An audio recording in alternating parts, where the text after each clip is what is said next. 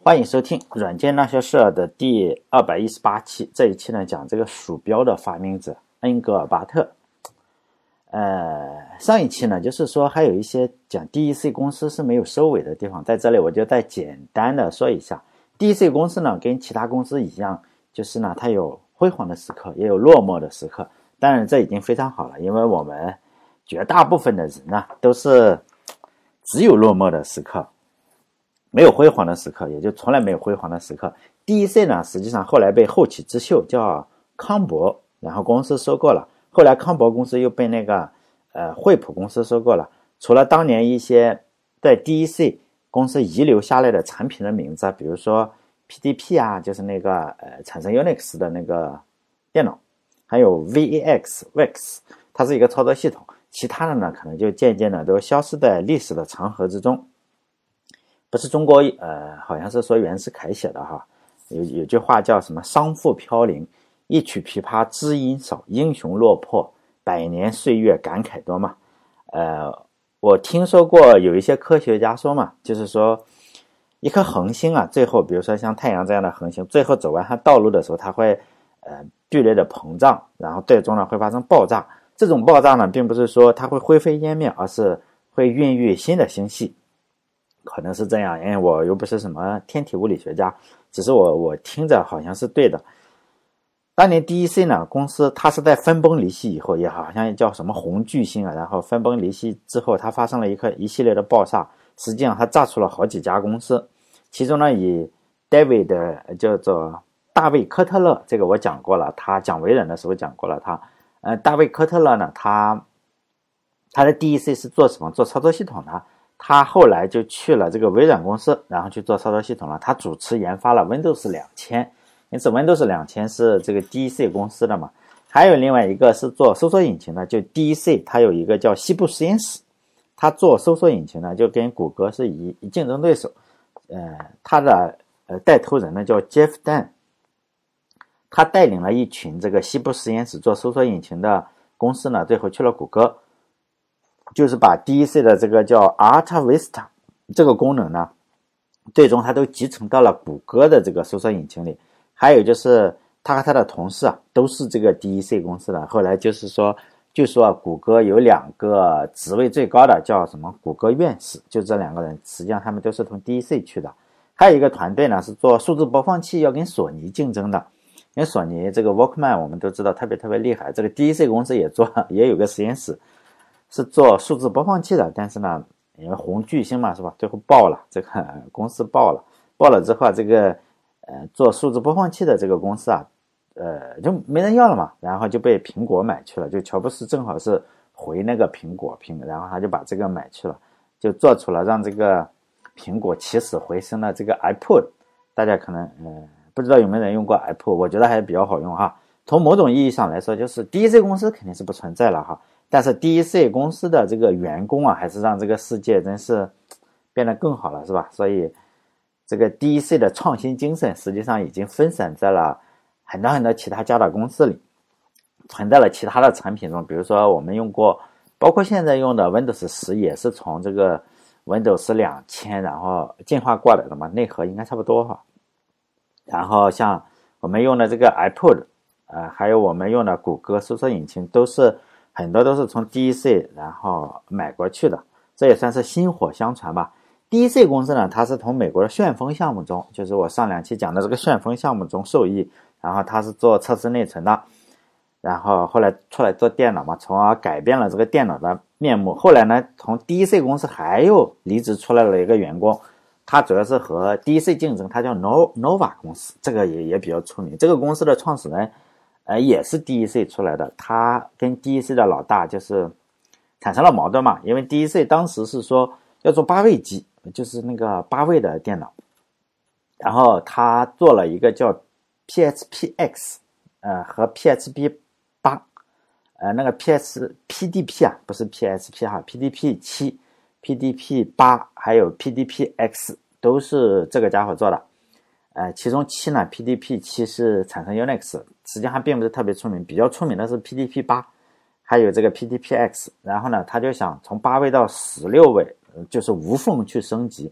然后呢，他产产了两款特别特别厉害的电脑之后，他就想做三十二位的计算机，因为当时大家都做八位的，你一下做三十二位的，实际上是让，哎，DEC 的创始人奥尔森嘛就有点不满，就认为你这个步子太大了，会扯到蛋嘛。于是两个人就不欢而散。这个家伙呢叫德卡斯特罗，这那个卡斯特罗，古巴也有个卡斯特罗，但是重名了是吧？都叫卡斯特罗。如果说呢，DEC 呃功劳啊，就是把数百万的电脑。就是 IBM 出的电脑数百万嘛，然后呢，DEC 做的十几万，但是 Nova 的话就比较厉害了，就把十几万的电脑变成了两万美金。后来越来越做，进一步降低，就做到了三千二，嗯，三千五，三千五，三千五百美元一台。当然，现在让我买还是买不起，但是它已经是相对来说要要低了很多，是吧？一直到七十年代的话，电脑的价格已经就是三千五，三千五五百美金一台，就是说。它也是 DEC 出来的这一大批公司啊，包括这个 Nova，不只是他自己哈，这一方面也是技术的进步，我认为也是美国精神的一个体现吧。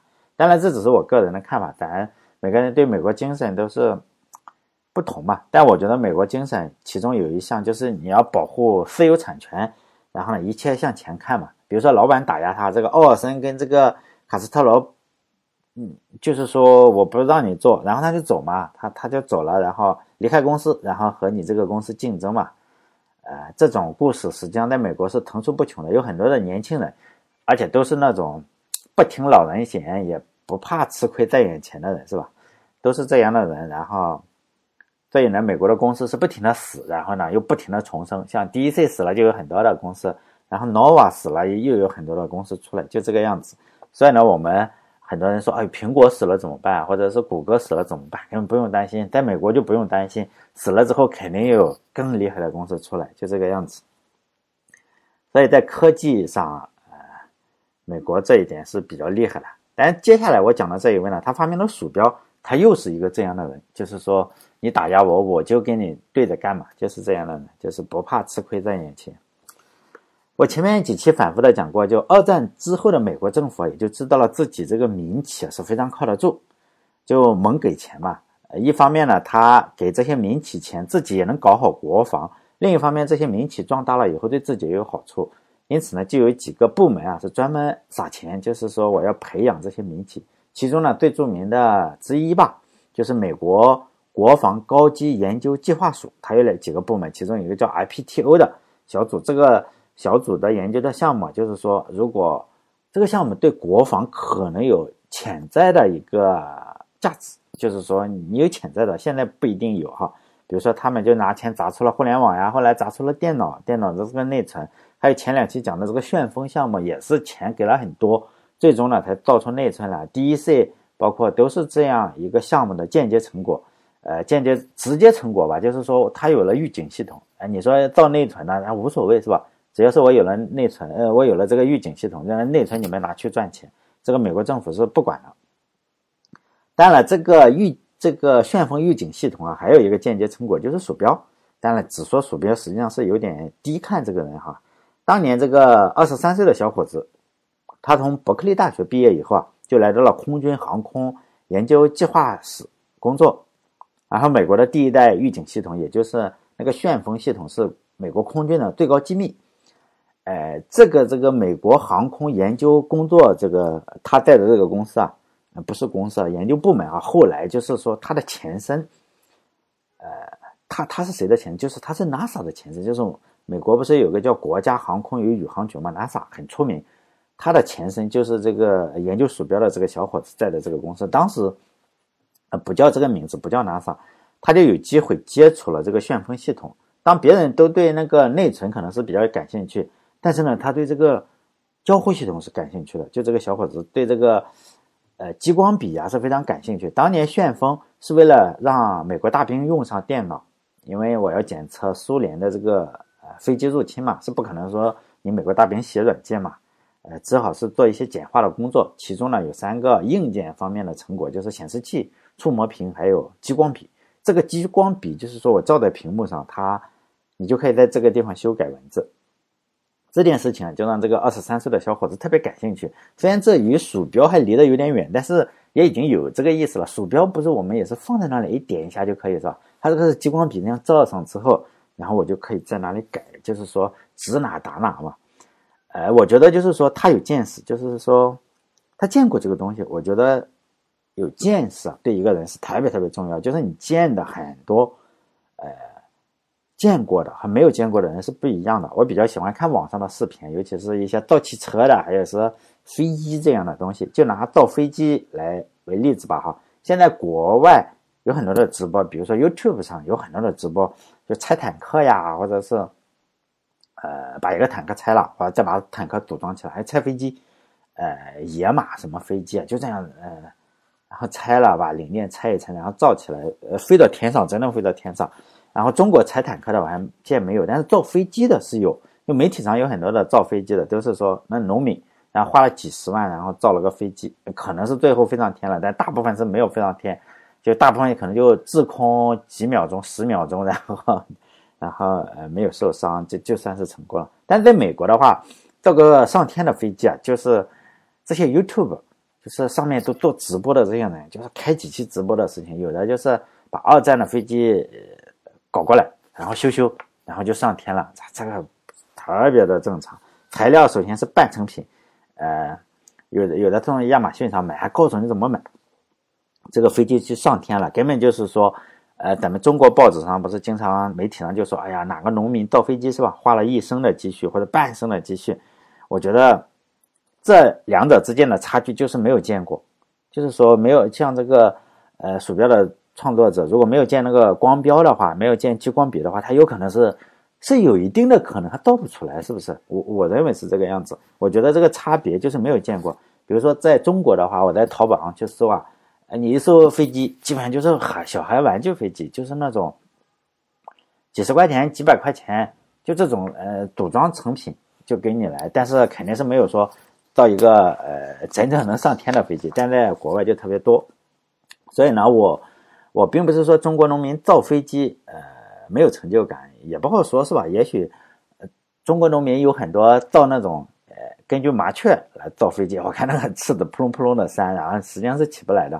还有根据蜻蜓造飞机，人家都一个翅子，他整了一个两个翅子，还差不多大，就那样。他根据这些生物去造这个飞机，实际上是很难飞起来。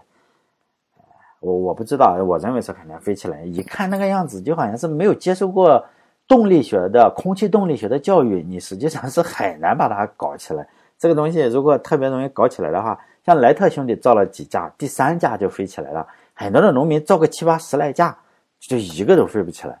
就就是说，呃，莱特兄弟实际上他第三架就已经飞起来了。就美国这种的，呃，说造飞机了是吧？美国那种半成品啊，或者考个飞机驾照都非常的简单，然后他们造了之后就能上天，然后就能真正开到去你外婆家，然后都落在他草坪上，都都可以。就旋翼机有特别多，大家可以去 YouTube 上去搜。呃，我看你只要看那么一两个以后，很多的人就会给你推荐。所以这也比较讨厌，有时候我只想看看，结果第二天发现哦，全是给你推荐造飞机的，然后你又再看几个，全是这种。哎，所以呢，任何时代就是说，我们不能够闭关锁国，就是说你的眼光要，呃，就见的东西要多。比如说你要见激光笔啊，你要见人家造飞机，你搞得信息不流通的话，否则的话就非常容易，你用特别特别高昂的代价，然后你自己憋出一点常规的知识来。不是牛顿说嘛，你。他是一个什么小孩是吧？然后如果他看的比别人远，他就是踩在巨人的肩膀上。就是说，一旦是有巨人的话，我们就应该爬上去踩他的肩膀，然后看得更远一点，而不是说自己闷在家里吃饭是吧？又锻炼又吃饭，等到自己长个巨人是吧？那那非常蠢，有可能你这个基因不行，就长不成巨人。比如说，多少人能够自己憋在家里，能憋出空力空气动力学来，然后能憋出什么牛顿定律出来，都憋不出来的，哎。所以呢，不如学习。当然，这是我的观点哈，就是说不能够眼光太低啊，闭关锁国。我们再来说这个二十三岁的小伙子恩格尔巴特，他在看到了激光笔以后啊，就想造一些东西。当时呢，我们呃，我觉得他当时应该是想不到他自己要造的是鼠标，因为他毕竟见过是吧？但是他也没有马上去造鼠标，而是到美国空军里去做了另外一项工作。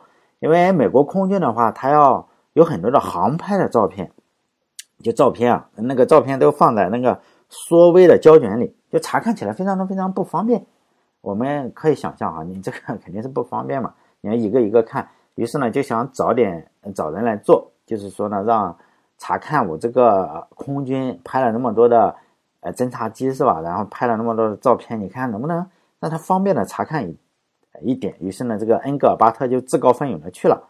哎，说这个事情的话，呃，他能搞定是吧？就说，哎，我我这我这是可以搞定。但是不不得不说的是，美国人的眼光还是非常独到的。就说，哎，谢谢是吧？你虽然来报名了，但是你还是去干点别的事情嘛。那么重要的事情是吧？我们要交给有能力的人来做。为什么呢？因为这个恩格尔巴特这个哥们儿就天生一张大嘴，他经常发表一些就是大而无当的言论，可能就是不听话，就这个样子。当电脑刚刚兴起的时候，因为他见过这个旋风系统，他就警告同行说，电脑这个东西啊，早晚要占用就是人类大量的时间，所以呢，一定要尽快的想办法控制住电脑，否则的话，你将来人类的时间就会被大量的被电脑占用。实际上现在也是很多手机控是吧，已经被占用了，但是在那个年代，他就说这个东西你要控制住它，就经常发表这种言论。当然了，就是当年的电脑非常昂贵。见过的人没多少，美国也没有见过多少人见过，更别说用过了。所以呢，大家就认为这个恩格尔巴特整天你就说胡话嘛，还让人控制电脑，你咋不上天呢是吧？所以呢，美国军方虽然是一贯非常非常大方，对有志青年呢基本上是钱给够，像 DEC 啊给钱，旋风系统给钱，呃又给钱又给专利，就是你拿去赚钱都可以。但是呢，毕竟美国人的钱也不是说大风刮来的，也是纳税人的钱嘛，所以呢，对整天。这个小伙子整天说胡话是吧？还是能少给就少给，能不给就不给。与与这个旋风啊，还是 DEC 的那两个创始人或者那几个创始人相比，恩格尔巴特就特别穷，他到处申请研究资金，就是说研究控制住电脑，研究如何做这个呃交互，就其他部门不理他，不给钱，不给钱。因此他的研究计划就是主要是没什么目标。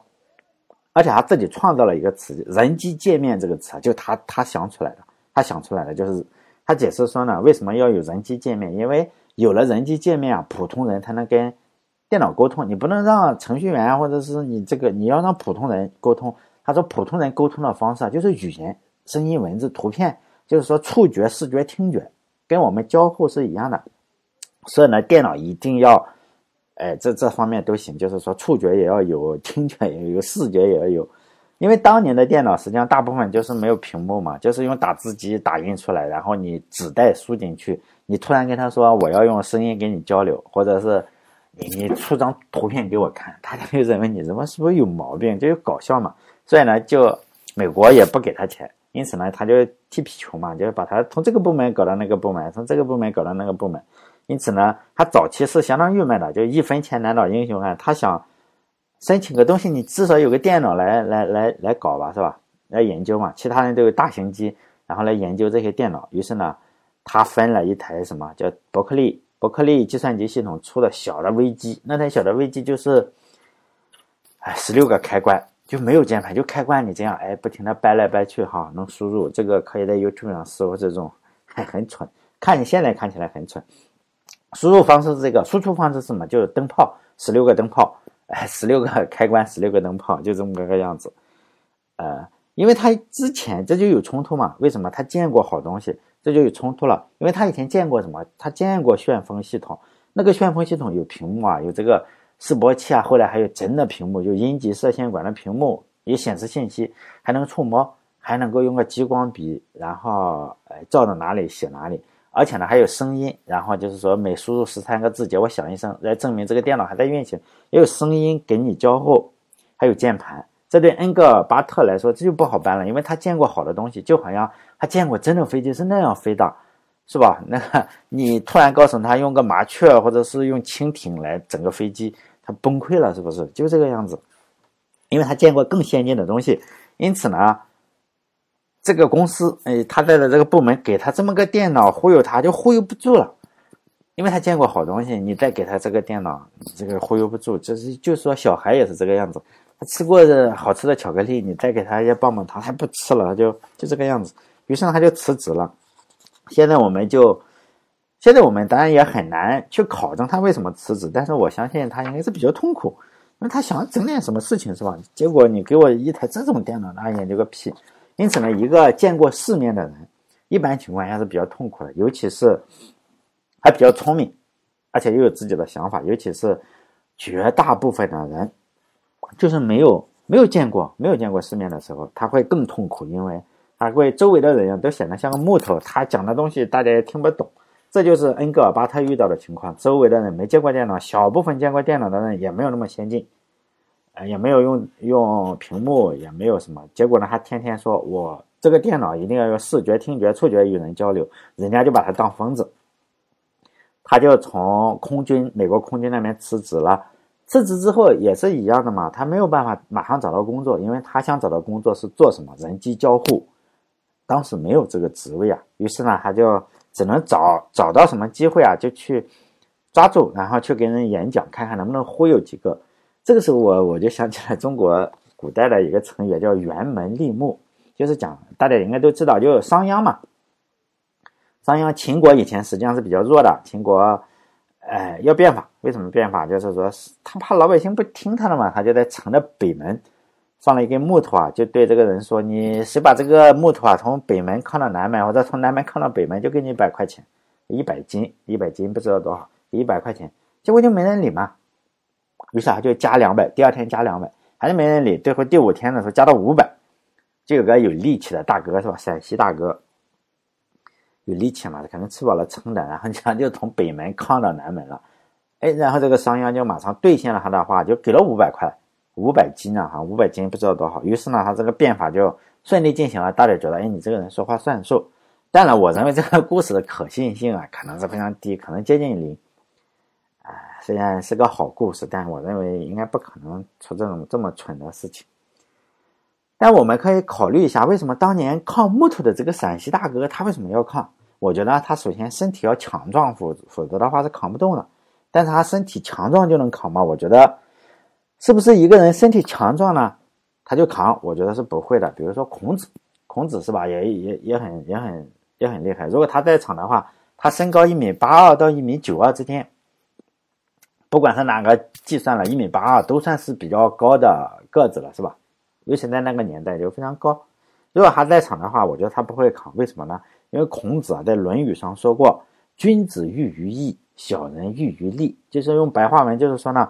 你君子做事情，你首先要讲个道理，就是说要有正义感，就是要有个道理。小人呢才懂得，你给钱就扛木头，你给我扛木头这件事情就是很无聊，是吧？没有任何意义。所以呢，你即使给五百块钱，我这个孔子实际上还不是很富，周游列国确实不富。君子啊，这个事情是不干的。因此呢，他为什么他周游列国有见识？如果是，呃，我们可以再想象，如果当年这个陕西大哥可能午饭吃了出去。没事干，看到木头就看了。我认为他仍然不是特别特别的有钱。比如说那个时代的首富是范蠡，范蠡如果在场的话，他可能会说：“哎，商鞅你过来是吧？你才出五百五百块是吧？就想让人看这个扛这个木头，来来来，我给你五百万，你这个呃商鞅自己扛好不好？可能当场就会让这个商鞅下不来台。因此呢，我能我觉得还能推断出当年扛木头的这个大哥，呃，可能是一个非常有力气。但是呢，没有见识，应该钱也不是特别多，所以呢，大家一定要做到什么？就是不要做这个扛木头的人。大家一定要做到周游列国呀，信息不能被人家给封闭了，各种信息源都要了解一点，不管是好的坏的都了解一点，否则的话你，呃，不周游列国。你看孔子就这个信息源很多啊，周游列国是不是？嗯，比如说我们现在有网了，你到处看一看呀，到处看看，不管好的坏的都看一看，呃。还有呢，就是说尽量做的比较有钱，比如说像范蠡一样，人家给你五百块钱，你说我他妈的我给你五百万好不好？是吧？就有底气。因此呢，要我们要尽量做一个有思想，是吧？有见识，要周游列国，包括到处玩玩，到信息源看一看，然后呢，尽量让自己有点钱，不要是，哎呀五百块是吧？就去扛木头这种事情，就就这样的话就不容易被。商鞅代表的这种政府啊，就是商鞅代表秦国嘛，呃，代表了国家。然后，商鞅实际上是人渣，是吧？如果大家理解的话，就就知道他真的是比较人渣，他他特别喜欢忽悠。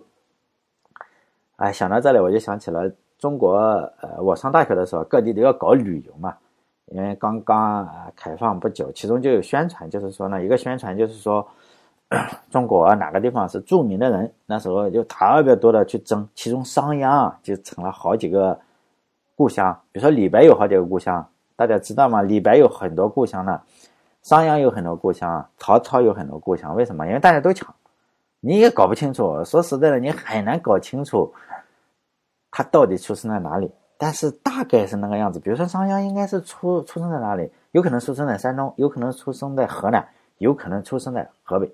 这交界之处应该是交界这一大片，你说是哪里？反正不知道是吧？反正你确实不太清楚。以前又没有户口，就是说你具体哪里不知道。因此呢，就那个交界之处啊，呃，包括武松啊，武松是小说中的人物，现实中有没有不知道，但是小说中肯定是有的。然后武松也有好几个故乡，包括《天龙八部》的萧峰，那肯定是现实中是没有的。然后在山西雁门关。雁门关那个地方，因为金庸写了一部《天龙八部》，雁门关讲了雁门关那里，然后呢，那里就有个石碑，上面写着“萧峰跳崖处”，这个就特别崩溃了，是吧？所以呢，我们山东可以在蓬莱，是吧？可以搞一个石头，说这个是孙悟空，是吧？孙悟空的石头这个样子。如果大家有兴趣的话，可以了解一下商鞅，因为虽然他是中国人的话，但是我仍然认为他比较人渣，他把。秦国呢，实际上打造成了一个战争机器。我认为他绝对不是靠什么辕门立木这种小故事，呃，而是靠什么？就是把有思想的中国的老百姓啊都流放了。他变法，他变法是十年变法。如果有人说变法，哎呀，你这个变法变得不太好，就这个样子啊，你总是有人说变的变法不太好，那怎么办？就杀了，就这样杀了。如果有人说，哎呀，你这个变法上样，你这个变法太好了，变得越来越厉害了，那怎么样？还是杀了，为什么呢？就是说，你有了自己的判断，你我商鞅变法好不好，并不是你这个老百姓能评价的。我好不好，我下盘大棋，你他妈的还能评价？因此呢，说好的说坏的都是流放或者杀掉。因此留下的是什么？就是不能有判断嘛。就是我说什么你做什么，不管是批评轮不到你，夸奖也轮不到你，你就是战略棋盘上的一个棋子。因此呢，不要有自己的思想。当然了。最后，呃，搞这个辕门立木的商鞅啊，死的也非常的惨，他是被车裂了，就是是吧？我我我虽然咱们当场没见过，应该车裂就是，呃，五马分尸嘛，就是我们知道只有手撕鬼子就应该比较痛苦，就是捆住头啊脚啊，然后一下子撕了，最后他还是灭九族还是灭三族，我忘记了，应该是，反正把他给弄死了。当然，真希望，当然我个人是比较希望中国不要。抢这种商鞅，商鞅的故乡是吧？应该是被河南哪个哪个地方一个县抢去了。最后，又是给他塑雕像。你说塑塑个孔子、孟子还算了，为什么你要给商鞅塑个雕像是吧？哎，塑不了是吧？先下一次可以给《金瓶梅》塑个雕像，也是出名的人嘛。所以他的所作所为是个人渣。如果给他塑雕像的话，就有可能像奥地利的那个布劳瑙。给这个希特勒，希特勒出生在一个奥地利一个小镇上，叫布劳瑙这个地方，人家就是说，哎，最好是希特勒不要出生在我们这里，我们不会给他塑雕像的，还准备把他房子给拆了，结果那房子被一个女的给买下来了，又不拆，就这样也不能装修，也不能拆，政府多次想给他买下来，然后把这个地方建成一个公园或者是什么，反正就给他推平，但是呢，做不到是吧？也没办法，但幸好美国没有商鞅这个。发明鼠标的家伙呢，就在二十几岁出头的这几年，天天啊就跟那个有神经病一样，然后像疯子一样，到处跟电脑厂商就说：“你这个电脑啊是不行的，是吧？你不但不行，天天跟人家这么说，你这个不但不行，而且是相当不行，是吧？因为他又从公公司辞，他又从空军辞职了啊，创造了这个职业叫人机交互设计师，就说我给你搞这个人机交互好不好？搞这个声音啊什么的都都，结果没人理解，因此。他好几年时间，三年时间是在大学里啊，在企业里宣传他的理念，没收获。就这样，这三年没工作，然后到处宣扬。最后呢，还是美国军方收留了他。美国军方啊，恰好跟这个斯坦福大学联合成立了一个研究部门。这个研究部门做什么？就是给这些美国的军方的智囊中心，主要的工作就是说我帮这个国防部啊，或者是中央情报局啊，然后做分析。这种分析。当然就需要一些不拘一格的人才。在这里啊，就是说，在这个呃他这个部门诞生了，日后就是说美国用来这个星球大战是，虽然我们都说美国星球大战是吹，但实际上它确实，包括用卫星打导弹啊，都是都是这里做的，还有产生了第一次远程会议啊，好像，呃，做个鼠标出来啊，在这里好像也不是什么特别显眼的事情，因为它毕竟用导弹打卫星啊，还还有就是电磁炮，电磁炮也是在这个部门中做的，呃，立项的成功可能没成功是吧？当年是没成功，后来成功了。就下一期呢，我就想讲这个恩格尔巴特如何在这里工作的。在外面的世界中，大家就认为你就是个疯子嘛。但是他进了美国国防部这个疯人院，就是做这个智囊中心研究中心这个疯人院，他就显得正常多了。因此呢，在这里他实际上是如鱼得水，有很好的职业发展。他研究的就是人机交互，他的很多同事研究的更不靠谱，呃，导弹打卫星，卫星打导弹的是吧？美国电磁炮。然后，其实这些项目啊，听起来当年跟巫术没有什么区别嘛，一看就是骗经费的。但是恩格尔巴特在这里，哎，很好是吧？大家都喜欢听他讲这个人机交互。呃，他每次讲人机交互的时候，呃，会议室就不够了，他就去他这个部门中的篮球场。然后呢，其中一个最重要的一期演讲，就是在一九六八年十二月八日的时候，他做的一个演示。在这次演示中啊，第一次出现了鼠标。呃，当时鼠标不叫鼠标，而是被他称为就是说给瞎子带路的狗，一个狗要应该狗标是吧？就是说盲人嘛，盲人不是要有个狗给他带路，实际上他就是那个狗狗标。还有五个按键，但鼠标只是这次展示中微不足道的一部分。更难能可贵的是，他这次演示在一九六八年十二月八日的这次演示，简直就是给计算机啊，包括今天的计算机指明了前进的方向。那次演示中，他展示了屏幕、一台电视机，还有鼠标，就他做的这个五五狗标是吧？五个按键的狗标，还有键盘，有麦克风，对，还有麦克风，还很厉害是吧？还有一台摄像机，就是摄像头了是？摄像机更厉害的是，他当时操作的那台电脑，是距离他演示的这个地方四十英里远，是远程操作。用现在的话来说，就在一九六八年的时候，距离今天五十年前。在没有网络，我们要知道，当时是没有网络的，也没有操作系统的情况下，他用了一些魔法一样的东西，用鼠标啊操纵四十英里外的一台电脑，然后那台电脑旁边是有台呃照相机的，有台相机，那台呃相机啊，然后但他有一个团队专门做这件事情，就是说你拍个院子，然后那个相机拍了一台院子，拍了一台照片，然后呢，经过什么方法不知道，然后传回了四十英里。呃，外的这台会场就他现在这台会场上，并且呢，在会场上显示在了一台黑白电视机上。虽然我们知道黑白电视机可能就是黑一些深灰色、浅灰色、模糊的一些色块也不清晰，但是呢，大家确实能看出，哎，那是拍他院子的一张照片，就是可能能看出来嘛，模模糊糊的看出来，这个就非常厉害。从某种意义上来说，我们今天我们现在中国不是到处都在建监控嘛？